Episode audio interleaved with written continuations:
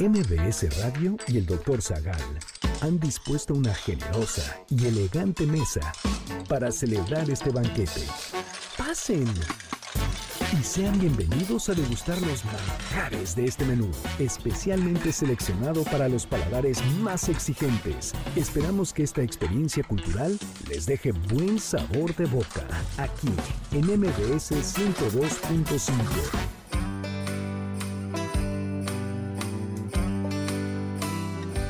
¿Dónde surgieron las posadas?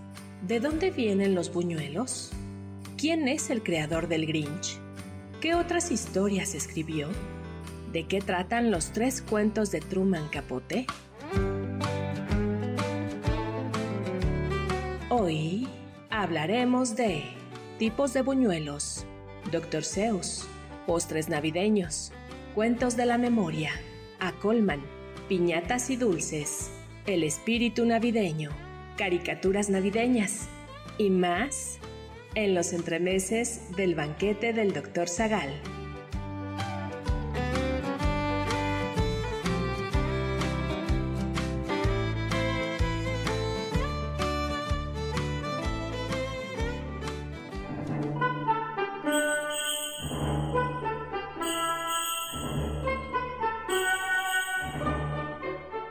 En los entremeses de hoy les pedimos posada. Invítenos a su casa esta noche. Tendremos piñatas, dulces, villancicos y más elementos que hagan de este banquete uno muy navideño. Acompañaremos las celebraciones con ponche y buñuelos, seguiremos la obra del mismísimo Dr. Zeus y, finalmente, terminaremos esta noche decembrina con tres cuentos de la memoria.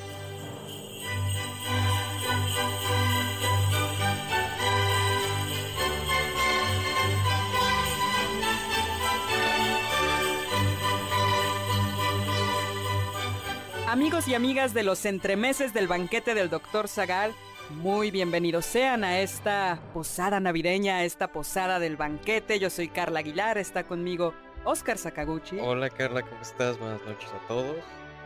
¿Feliz? Eh, esa entrada fue muy como de programa de, de proyecto escolar, ¿no? De buenas noches a todos, hola. ¿qué fue? Sí. Qué bueno que tú solito lo dijiste. Sí. Y yo hasta yo me sentí raro diciendo eso. Es que ya saben ¿y que a a Oscar la le faltan o no? mezcales. Ah, Es que estábamos corrigiendo en la marcha, Sí, doctor. perdón. Está con nosotros, Ay, por supuesto, el excelentísimo, el muy navideño, doctor Héctor Zagal. No, ¿cuál navideño? Sigo en mi casa, convaleciente, todo el mundo está ya en fiestas y posadas Y yo convaleciente guardado. todavía de mi intervención ¿eh? quirúrgica. Estoy en mi casa, pero estoy desde acá transmitiendo para todos ustedes hoy miércoles 20, 20 de de diciembre. diciembre, en el que todo mundo ya está en fiesta. Seguramente ahorita los que nos están escuchando es porque están atrapados en el tráfico, ¿no? Totalmente. Bueno, ya en estas fechas la Ciudad de México está a 5 horas de la Ciudad de Sí. México. Sí. No, no, bueno, yo el, el lado bueno de que me hayan intervenido en estos días de posada es que no estoy padeciendo el tráfico. Eso es No. cierto, doctor. Entonces eh, voy de mi estudio a mi cama, de mi cama al estudio, de la cama Sin tráfico, Al- sin semáforos. Sí, y, y ni, ni siquiera estoy bajando al primer piso, a la planta baja. Estoy, este... Perfecto, doctor. Qué bueno que hasta Oye, pero bueno, vamos a ponernos en... eh, seguimos con Moon Navideño porque el sábado pasado estuvimos muy tristes, fueron navidades tristes. Fíjate que yo creo que el primer... A ver, platillos navideños que le, ya habíamos platicado que nos gustan. Uno que a mí me gusta mucho son los buñuelos, ¿no? Eh, Así es. eh, los, los, los buñuelos. Pero le- le- vamos a contar un poquito la historia de los buñuelos, si les parece. Lo primero que hay que decir es que eh, hay como varios ti- tipos de buñuelos, ¿no? Eso Claro. ya lo hemos contado. Que hay, yo, yo diría que la clasificación es buñuelos de vientos europeos, que son como croquetitas. Ajá. Luego, los ¿Y están buñuelos rellenos de, algo? Sí, Ah, están rellenos de algo o son como o son como croquetas que en realidad la croqueta lleva mezclado el eh, eso y que se conocían antiguamente como frutas de sartén. Luego hay otros que son los buñuelos de molde, que son los que están hechos con, como su nombre indica, con, con un molde y que son como de forma de estrellita, de árbol, de algo así, ¿no? Y luego están como los que venden en la tienda. Como los que venden en la tienda. y finalmente están los buñuelos buñuelos eh, más mexicanos, que son los buñuelos de rodilla, ¿no? Eh, eso es lo primero, ¿no? Que, hay que decir. Y que en realidad lo que en México comemos sobre todo son eh, los buñuelos de, de rodilla, ¿no? ¿Qué llevan? Bueno, como cualquier cosa buena de la vida, debe de llevar triglicéridos y colesterol. mucha, mucha manteca frita. Harina, huevos, se fríen en aceite o en manteca y por supuesto eso, eso lleva, ¿no? Ajá, espolvorearlos con azúcar o también se les puede echar encima miel o piloncillo.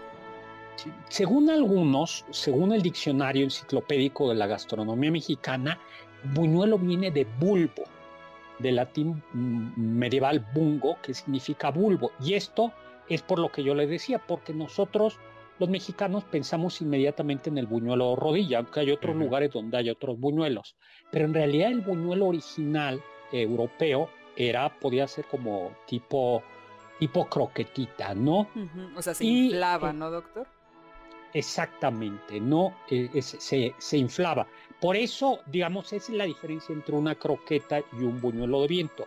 Mientras, o una de las diferencias, mientras que la croqueta es como más compacta, es cremosa y compacta, en cambio el buñuelo de viento es, por decirlo así, como una croqueta, pero, pero inflada con, con burbujitas. Ay, qué rica, ya se me antojaron, ¿no?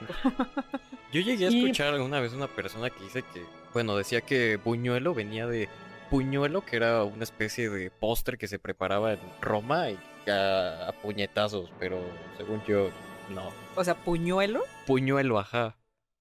Nah. Yo creo que se lo inventó ahí.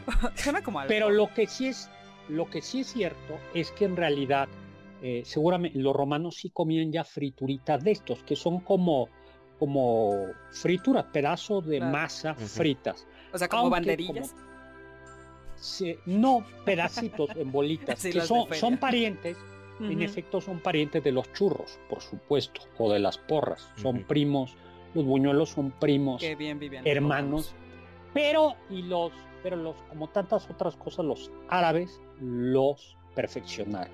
Y hay dos tipos de buñuelos, los buñuelos salados, ya hemos platicado de ellos alguna vez, por ejemplo, esos buñuelos de bacalao en Portugal o en algunas partes del norte de Europa, pero los árabes popularizaron lo que después se llamarían frutas de sartén. ¿no? Y eran frutas de sartén porque justo son dulces. algunas veces era como la fruta casi envuelta en buñuelo y hecha eh, en sartén, ¿no? En sartén. Pero eh, y también había como unas rosquillas. Si hemos platicado nosotras de, la de las donas y su origen estadounidense, al parecer también en la Edad Media los árabes andaluces comían algo parecido, que eran como rosquitas. Eh, sí, serían como pulseras, ¿no? Yo creo, con esta forma de pulserita y frita. Eh, exactamente. Y de hecho ya Francisco Martínez Montiño, que fue cocinero del rey, él publicó en 1790 un recetario donde habla justo de los buñuelos, ¿no? De los, eh, de los, de los buñuelos. Ahora, estos buñuelos llevan esta masa que es, parecida como al, chus. Ustedes saben, pasta de chus. ¿Lo han probado los chus? ¿Chus? No, doctor. ¿Cómo son? ¿No los han probado? No, no me suena. Esos no son calientes, son como es, eso, es como pareció un profiterol. No, bueno. Es una más, es una, no Usted es muy elegante. ¿Y qué es un profiterol? Ay, no, eso sí. Ay, Sakaguchi. sí. Eh, sí. Voy a... No, el, bueno, los, el chu son, pues, como buñuelos fríos. Es una masa, pues es una masa como de viento, es una masa con muy, muy, muy ligerita, ¿no? Muy, muy ligerita. Y de eso, de estos tipos de buñuelos, este, bueno, estos son los, son los buñuelos, ¿no? Pero tenemos ya también en México estos buñuelos extendidos. Entonces tenemos, digamos, que el buñuelo son de los que habla Sor Juana, ¿no, doctor? Exactamente. Bueno, en ¿no? este recetario que se le ha atribuido a Sor Juana a lo largo de los años.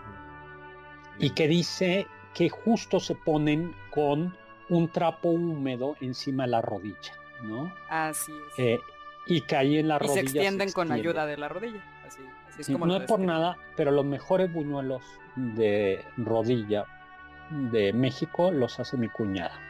Y, y son deliciosos. ¿Para cuántas cosas Son- te sirve la rodilla, verdad? ¿Para qué otra cosa te sirve a ti? Para avisarte si va a llover, cuando te duele. Ah, muy cierto, muy cierto.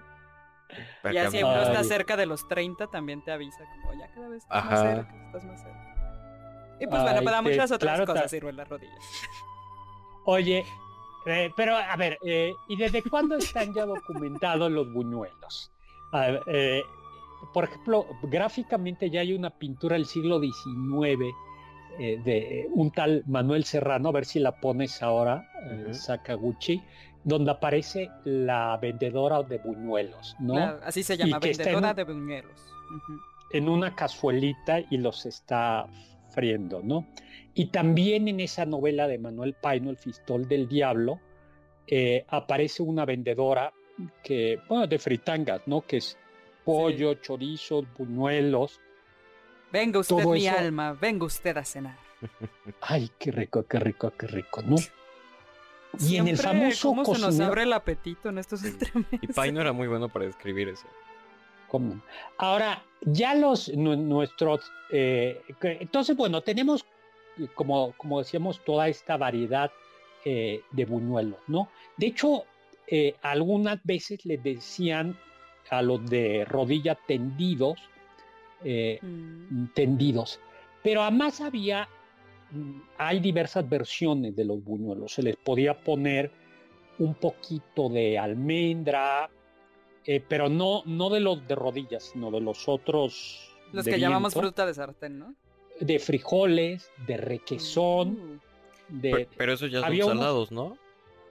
Sí. Ah. O unos que se llaman pícaros, Ah, que llevaban buenos. vino.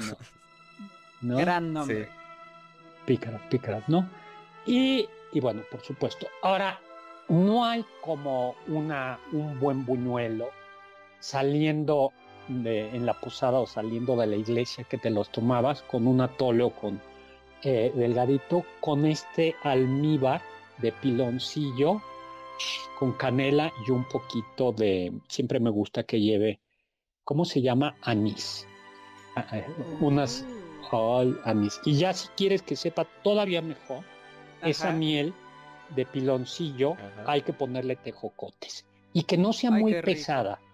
A mí no me gusta que sea tan... Que sea espesa, o sea, que sea más líquida, ¿no? Exactamente, ¿no? Y delgada. delgada. O la otra es a veces simplemente con azúcar, pero tienen que llevar huevo, si no, no saben bien. Y la verdad es que muchas veces esos buñuelos que dan en las que se venden ahí callejeros a veces no llevan huevo y el huevo sí le da una consistencia ya se me hizo agua la boca y yo que ahorita estoy a dieta ya nos tenemos que ir a un corte este bueno pues sigan celebrando mientras yo estoy aquí encerrado en mi casa solo no y, y Oscar No, Sakaguchi Carla todos Aguilar nosotros con ustedes. Eso es karma por no Mm. llevarnos a la FIL de Guadalajara. Ahí sí te la va a aplicar después regresamos Del diccionario del doctor Zagal.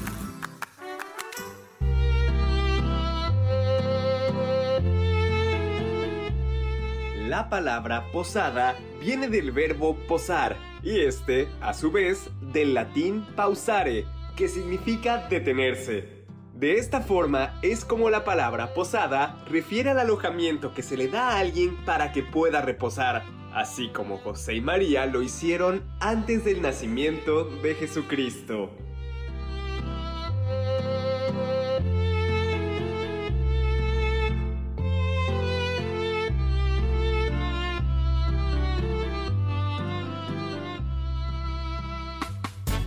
Ponte en contacto con nosotros en nuestra página de Facebook, Doctor Zagal. Ya volvemos a este banquete después de un ligero entremés comercial. Estás escuchando el banquete del Doctor Zagal. ¿Tienen algún comentario? Pueden contactar al chef principal, el Dr. Zagal, en Twitter, arroba hzagal.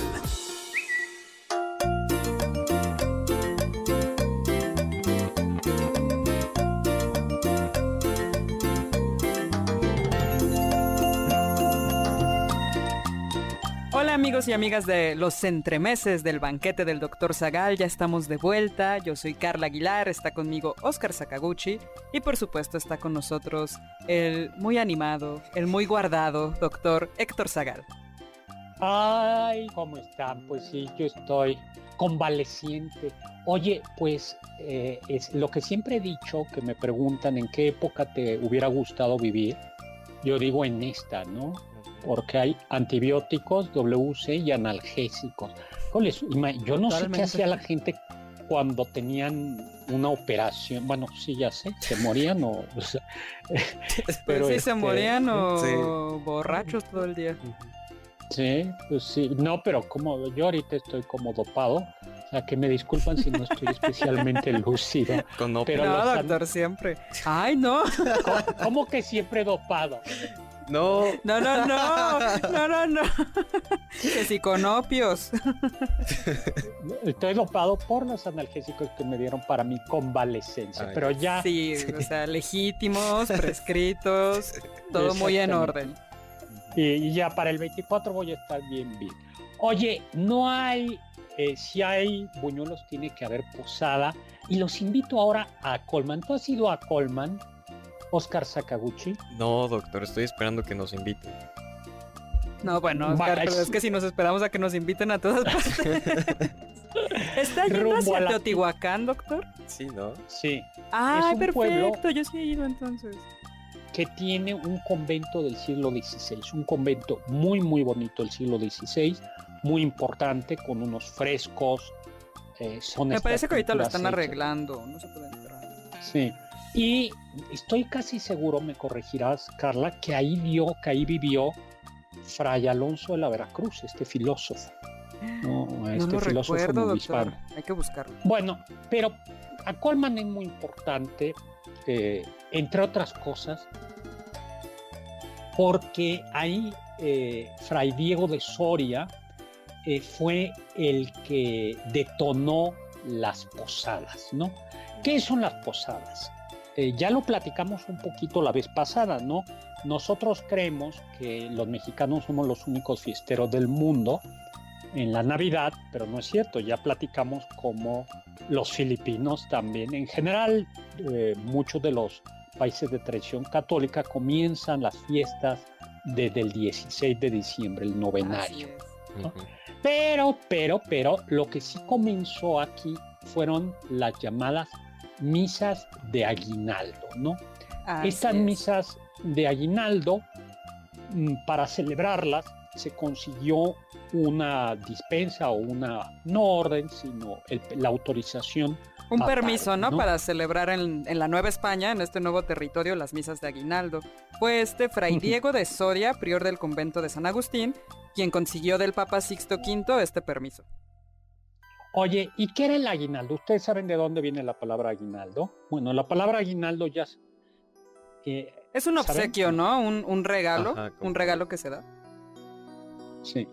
Eh, viene, lo que quiere decir al parecer es que eh, viene del, latín en este año, ¿no? Y era de latín en este año. Y es que al parecer, esto lo dice Corominas, el de los diccionarios, a final de año se cantaban, ya para el siglo XV, algunas coplas en las que se hablaba de regalitos que recibía, se recibían al final del año. Y ya para el siglo XVI, XVII, ya aguinaldo significaba el, significaba el donativo, un regalito en metálico que se daba en las fiestas populares hacia final, hacia final de, año. Entonces, ¿Y esto qué tiene que ver con las misas de aguinaldo? Porque en realidad las primeras posadas de Colman eran misas de aguinaldo. Bueno, eran misas muy coloridas. Hay que recordar que además eh, también las posadas, eh, lo que después serían las misas, posadas navideñas, se eh, enciman con unas fiestas en honor de Huitzilopochtli que se llaman las Panquetzalitztli, ¿no? Así es. Que eran pero, pero regresemos a, estas misas de aguinaldo. Entonces, en estas misas de aguinaldo, lo que había era, eran misas muy coloridas en las que se cantaban villancicos. ¿Y qué eran los villancicos, Oscar Sakaguchi? A ver, ¿de dónde viene la palabra villancico? De villa. Eso, bien. ¿Y quiénes vivían? Los y vivían Los villanos. Los ajá. villanos. los villanos. Entonces los villancicos eran eran Cantos canciones. populares, ¿no? Fíjate que, que no pro- eran en un principio cantos populares, pero eran cantos de tipo religioso en las fiestas religiosas y que pronto se permitió que se cantaran en las iglesias con ocasión de fiestas de los santos. Las más importantes son los villancicos de, eh, de la Navidad en, en lengua, en lengua vernácula, entre ellas en español. Ujú. Sor Juana tiene, eh, creo que dos villancicos en español y uno en náhuatl. Y esto es esencial. Entonces, esto hace que estas misas de aguinaldo, en las que seguramente se cantaban ya villancicos en náhuatl, en las que había seguramente ya representaciones de pastorelas, hay Ay, una representación, pero hay, hay una representación del siglo XVI de la adoración de los magos en náhuatl, una pastorela en náhuatl, ¿no? Entonces, estas, mis- estas misas de aguinaldo eran como muy coloridas, acompañadas de estas pastorelas, Claro. acompañadas de cantos eh, de villancicos. Sí, pues era una eh, fiesta. eh, y además, al finalizar la celebración, se daba Una un colación. Ah. Exactamente, que era una colación. ¿no? ¿Qué es, qué es una colación? En, todavía lo utilizan los... Mi nutrióloga Los me decía una colación entre Do- comidas. Exactamente, entonces justo te daban como aguinaldo una colación. O sea, pero ¿Qué del convento ser? a los feligreses o de los feligreses al convento. Seguramente Yo los creo que del- conventos Ajá, de los conventos a, a los, los feligreses, feligreses. ¿no? Ah. Pero luego, eh, luego ya lo que va pasando es que los mayordomos van a ir or- organizando las, las posadas. Entonces, alrededor de Colman van a ir naciendo todos estos elementos que van a conformar una posada. Eh, y se llaman posadas, le preguntamos a Oscar Sakaguchi, ¿por qué? Porque representa el tiempo en el que María estaba eh, pues, viajando para dar a luz a Jesús y entonces pedía posada a la gente que se iba encontrando. Exactamente, una, van, van pidiendo... van Un lugar donde quedarse. por- porque eran migrantes. ¿no? Sí. Ay, eso es importante decirlo. eh, La María, Sagrada eh, Familia es una fueron- familia migrante.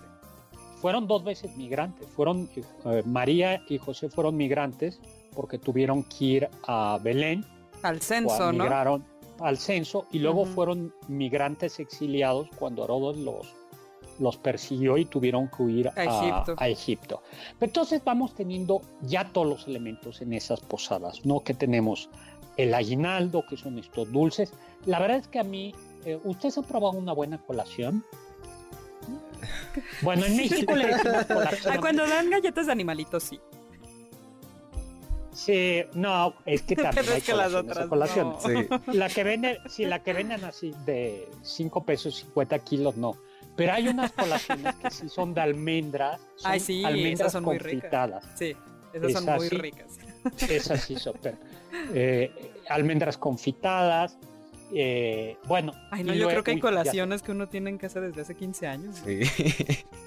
Son como los, los fruitcakes de los que hablábamos el. Sí, que van ocasión, pasando ¿no? de familiar en familiar cada Navidad. No, pero, pero yo creo que las colaciones y los tejocotes tienen una función muy importante en una posada, y es que sirven como armas para la guerra, ¿no?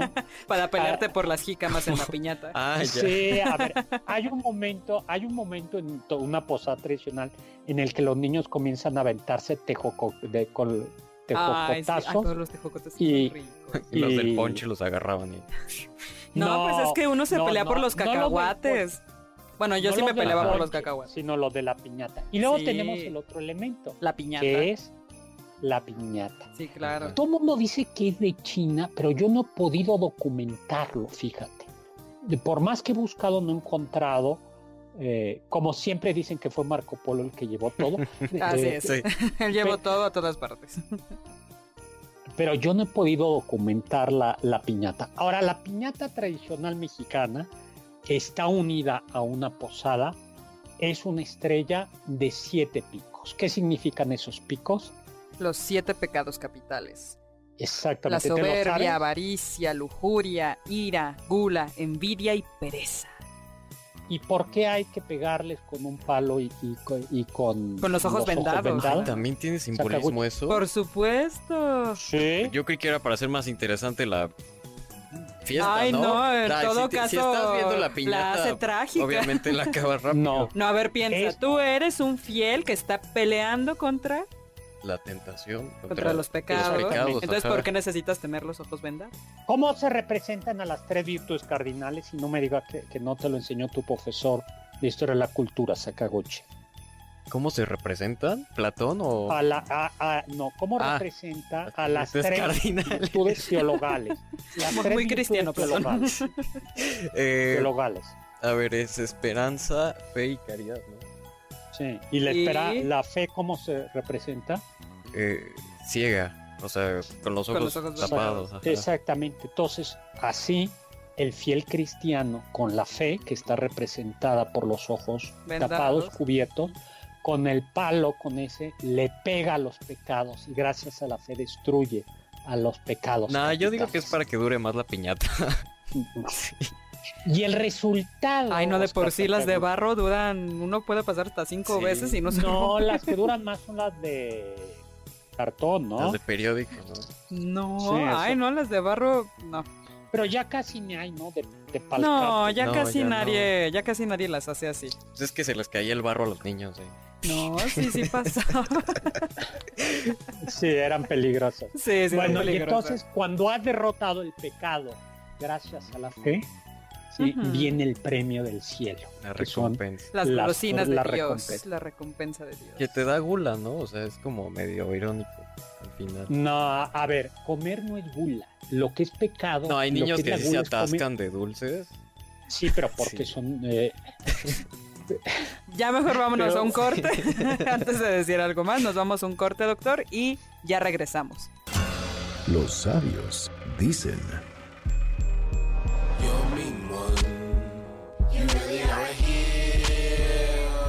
Sé quién eres y di lo que sientes, pues aquellos a quien les importa no importan, y a los que importan no les importa. Doctor Zeus. You're a flower, friends you don't have none. I wouldn't touch you with a 39 and a half foot ¿Están disfrutando el menú? Después de esta pequeña pausa, regresamos al banquete del Dr. Zagal en MBS 102.5. ¿Quieres contactar a los ayudantes del chef? Puedes escribirles en Twitter, arroba carlapaola-ab, Héctor Tapia, arroba Toy Tapia, Lalo Rivadeneira, arroba Geribadeneira.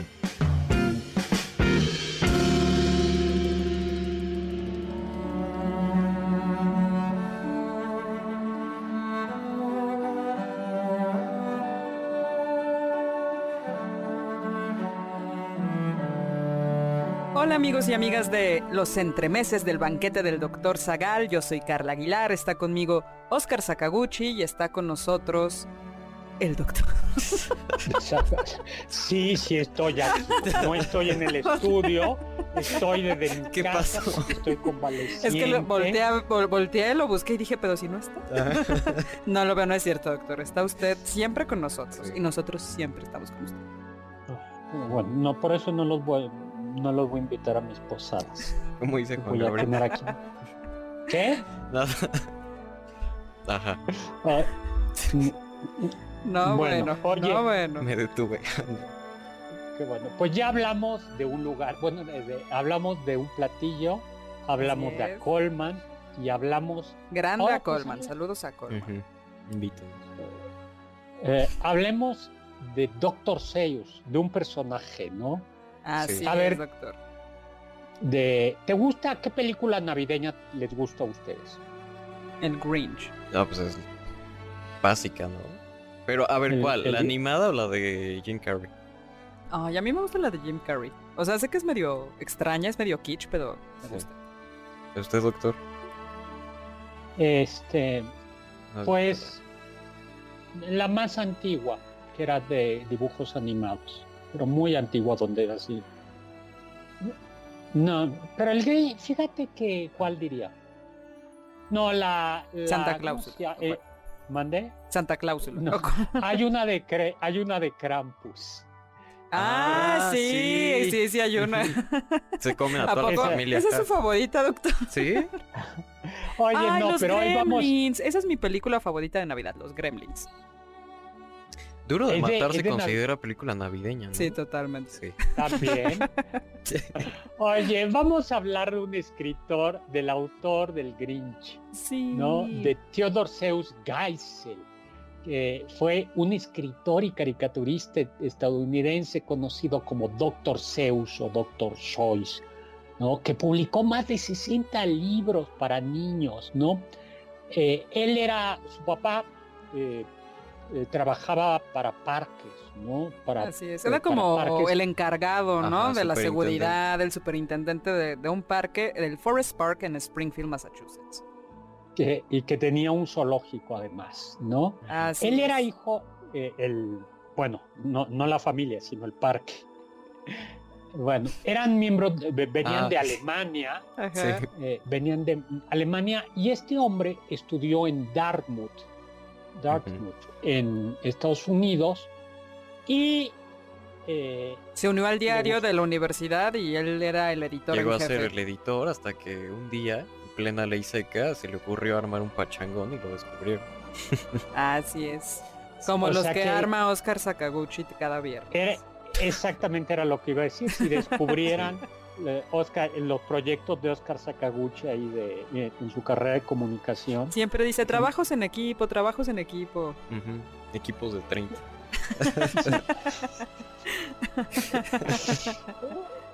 Todo sea por, la, por los créditos de actividades extracurriculares. Ajá. Bueno, pues en una de esas actividades extracurriculares se descubrió que Dr. Zeus so, eh, lo que hacía era, había alcohol. Entonces, el problema era que era La ley ley seca. seca.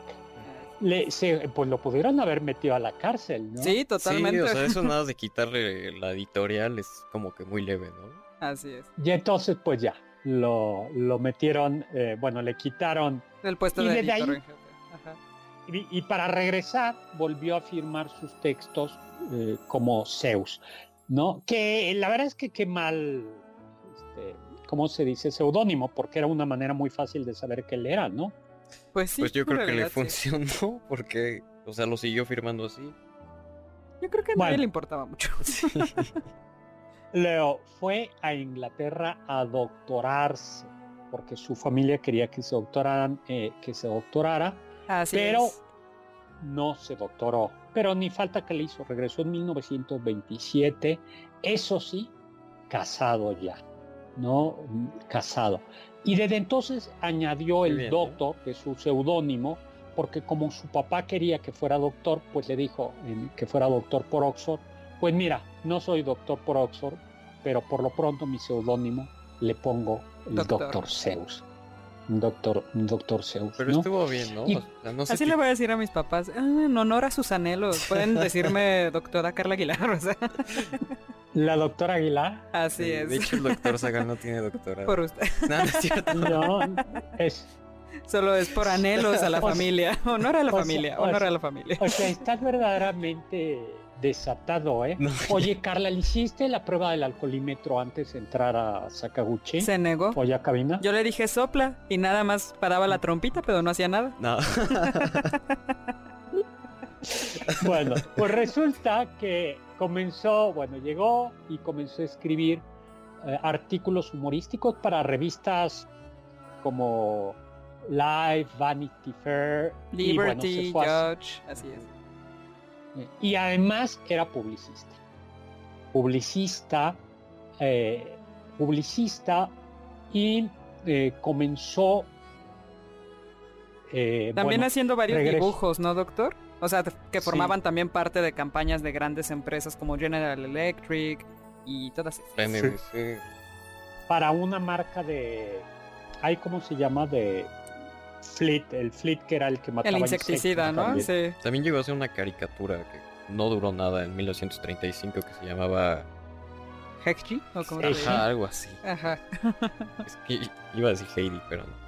No, él no es el de Heidi. Sí, no. Bueno, cuando comenzó, antes de la Segunda Guerra Mundial, escribió tres libros infantiles.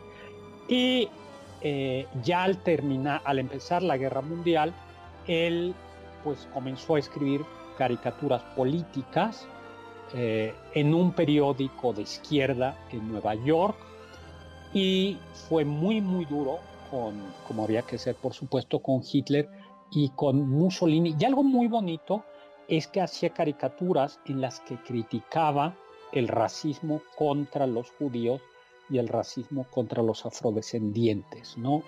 Eso en, esos momentos, ¿no? También apoyó, eh, por supuesto, eh, apoyó a Roosevelt, porque en, algún momento Roosevelt fue criticado por haber apoyado a la Unión Soviética y él, eh, y él apoyó al presidente Roosevelt y se unió al ejército como, y este es muy curioso su cargo, comandante del Departamento de Animación de la primera unidad de películas de la Fuerza Aérea del Ejército de los Estados Unidos, que eran Ay, cortometrajes, Sí, o sea, hacer el entretenimiento de los soldados.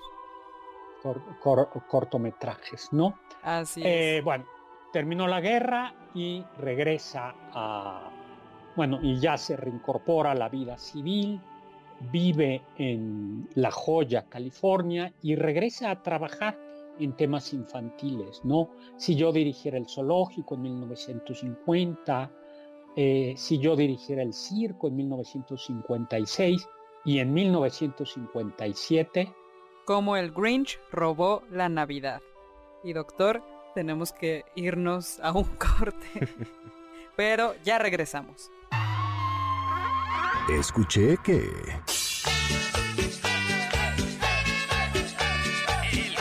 Antes de que las piñatas se popularizaran en la tradición mexicana y, sobre todo, en sus posadas, ya existían en España. Eran mucho más sobrias y se solían usar para celebrar el inicio de la cuaresma. Esta celebración tenía lugar el domingo después del miércoles de ceniza, conocido como Domingo de Piñata.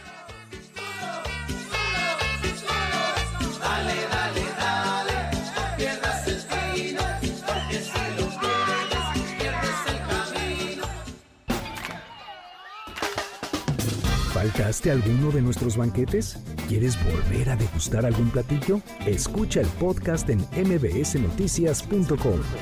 MBS 102.5. ¿Listos para el siguiente platillo? Mm, Quédate con nosotros. Aún hay mucho por picar y la promesa sabrosa, el postre. Hay quien dice que... En la tradición rusa existe un personaje muy parecido a Santa Claus llamado Ded Moroz, abuelo helado, el cual toca las puertas de los hogares con su vara e irrumpe en la cena familiar con el fin de que los niños le canten o le reciten un poema. Si lo hacen, reciben un regalo.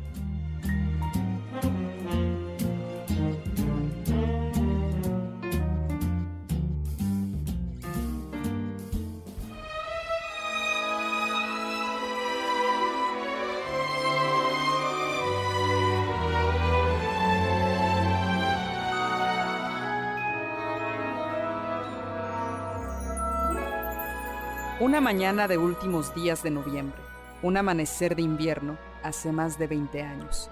La cocina de una vieja casa espaciosa en una aldea.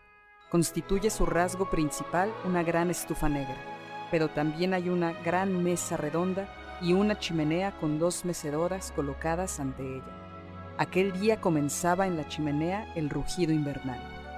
Una mujer de pelo corto y canoso está de pie ante la ventana de la cocina. Lleva zapatos de tenis y un uniforme suéter gris sobre un vestido de algodón veraniego. Es pequeña y vivaracha como una gallinita de bantam. La persona a quien habla soy yo. Tengo siete años, ella sesenta y pico. Somos primos, muy distantes y hemos vivido juntos. Bueno, desde que yo puedo recordar. Hola amigos y amigas de los entremeses del banquete del Dr. Zagal, yo soy Carla Aguilar, está conmigo Oscar Sakaguchi y está también con nosotros, por supuesto, muy guardado en su casa, muy navideño también, muy festivo, muy, Muy alegre, el doctor Héctor Zagal. No, no estoy festivo ni estoy alegre. Yo lo intenté. estoy, estoy, me, me robaron la Navidad. Se le pegó lo Grinch ahí.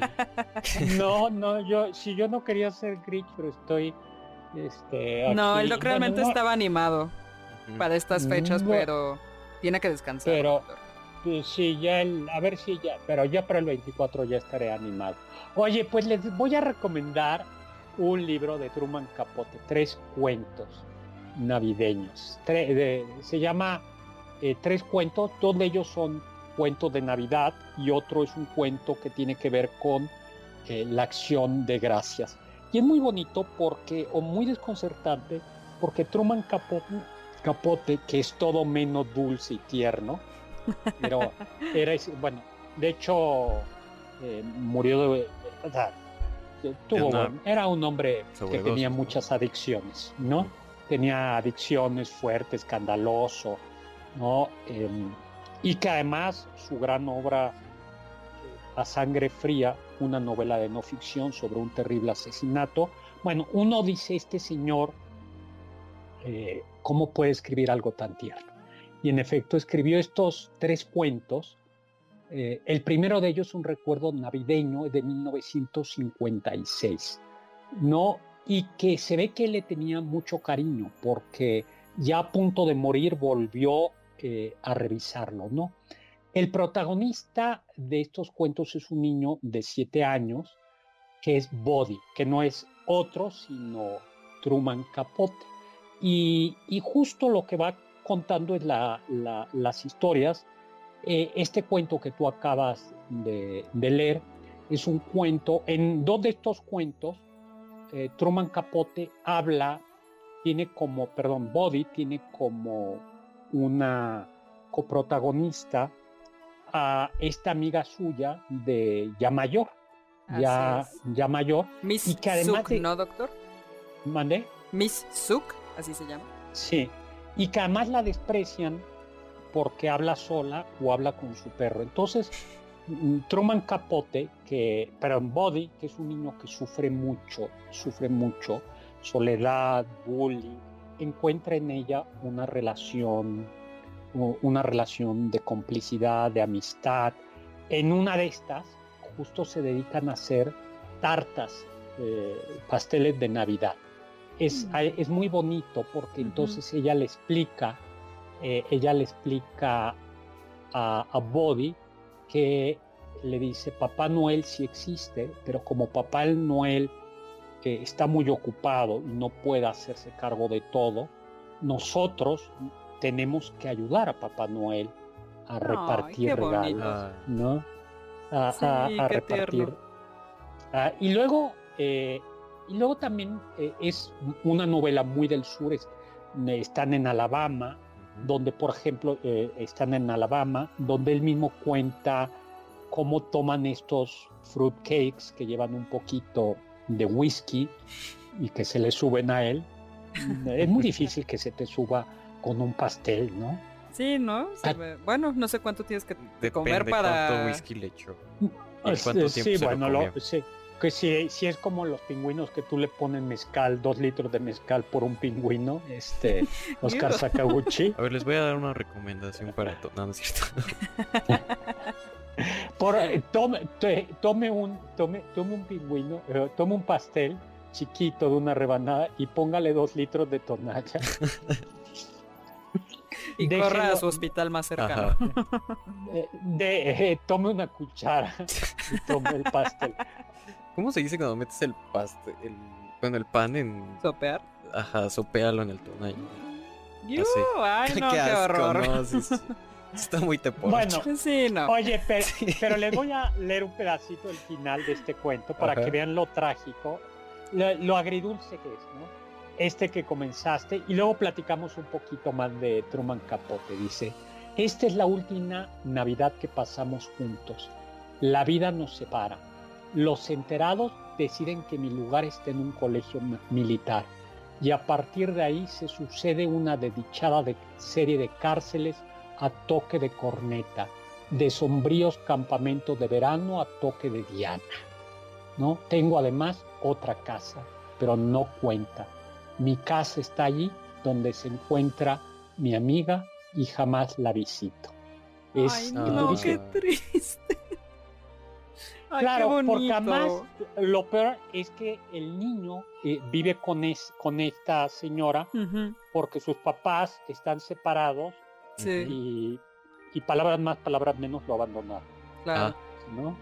Entonces, por eso es, es como Ay, qué tan trágico, triste. porque dice mi amiga, mi verdadero hogar está allá y pues ya, ¿cuándo? Si me mandan al colegio militar, se acabó el hogar. colegio. Ahí te tendríamos que mandar a ti, Oscar Sakaguchi, tus papás, a ver si te oyen y te mandan todavía Ah. para que te reformen. Le voy a hacer un poema, doctor. Mi amigo, mi verdadero hogar.